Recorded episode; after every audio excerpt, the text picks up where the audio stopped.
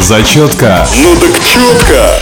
Зачетка на Ю-радио с Крис Стороженко. Когда я вновь и вновь слышу о достижениях студентов на международном рынке, будь это технологии или дизайн, хочется сразу же поднять тонны запылившихся энциклопедий в самом дальнем ящике. Но не так все просто, как кажется на первый взгляд. Давайте вместе будем открывать для себя тернистые пути к победе. Нырнув в просторы интернета, я выбрала самые интересные биографические моменты создания и рождения чего-то нового студентами с различных стран. Самым свеженьким оказался долговязый парень ростом 195 сантиметров, Кевин Систром. Он полюбил технологии еще до поступления в университет. В 12 лет, а сейчас ему 28, он пакосил друзьям в родном Холлистоне, штат Массачусетс, по сети AOL с помощью программ, которые позволяли ему контролировать курсор мыши на их компьютере и разрывать соединение с сетью.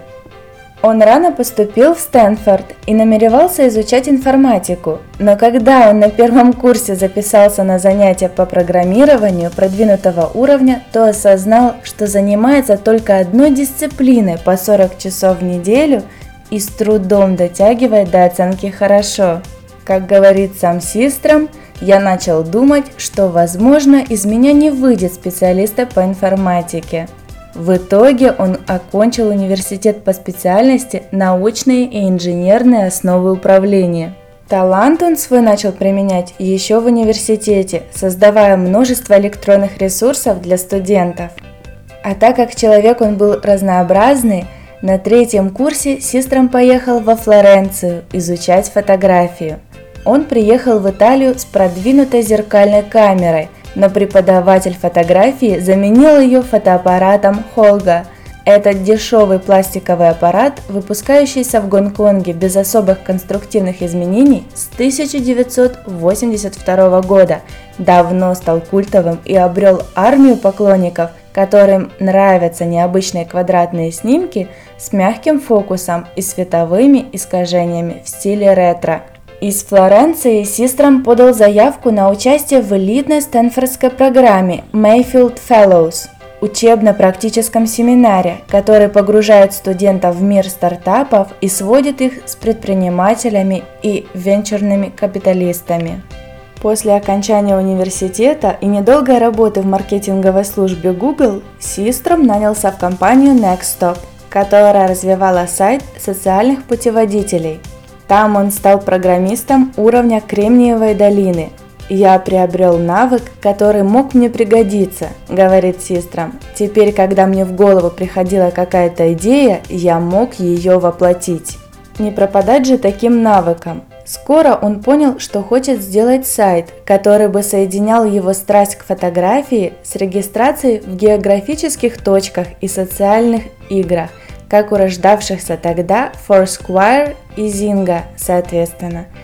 Он рассказывал об этом замысле, названном «Бурбон» по имени его любимой выпивки на встрече венчурных капиталистов в Medron Art Bar. Андерсон предложил 250 тысяч долларов на запуск компании. Такую же ставку сделала компания Anderson Horowitz – при одном условии Систром должен был найти второго основателя, наверное, чтобы его хоть кто-нибудь мог контролировать. Тут-то все закружилось и завертелось. Систром запустил бурбон в гостиной своей двухкомнатной квартиры в Сан-Франциско. Тут же он подружился с Майком Кригером, уроженцем Бразилии, который окончил Стэнфордскую программу на два года позже Систрома и работал над собственным проектом – сайтом для интернет-общения Мибу. Ребята долго пытались понять, что почем, и потом решили взяться за дело. Основатели две недели сообща работали над фотоприложением, которое они называли Codename. Кригер делал клиентское приложение для Apple iOS, а Систром взял на себя серверную часть.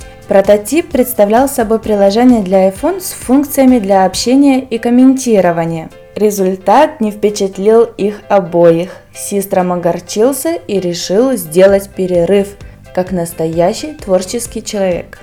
Без любви, естественно, не обойтись.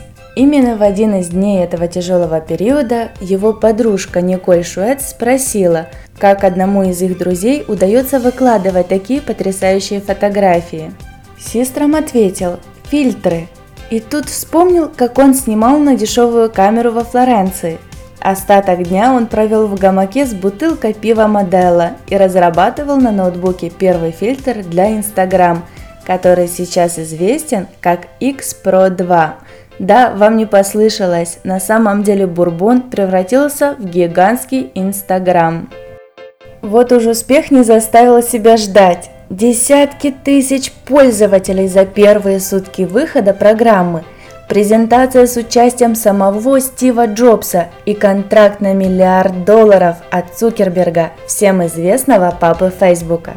Так что нет ничего невозможного, дорогие мои, и это только начало. А кто удивит нас в следующий раз, вы сможете узнать на нашем сайте или моей страничке Facebook. Кто куда, а я, наверное, за бурбончиком. Нужно же с чего-то начинать. Зачетка. Ну так четко. Зачетка на Ю-радио с Крис Стороженко.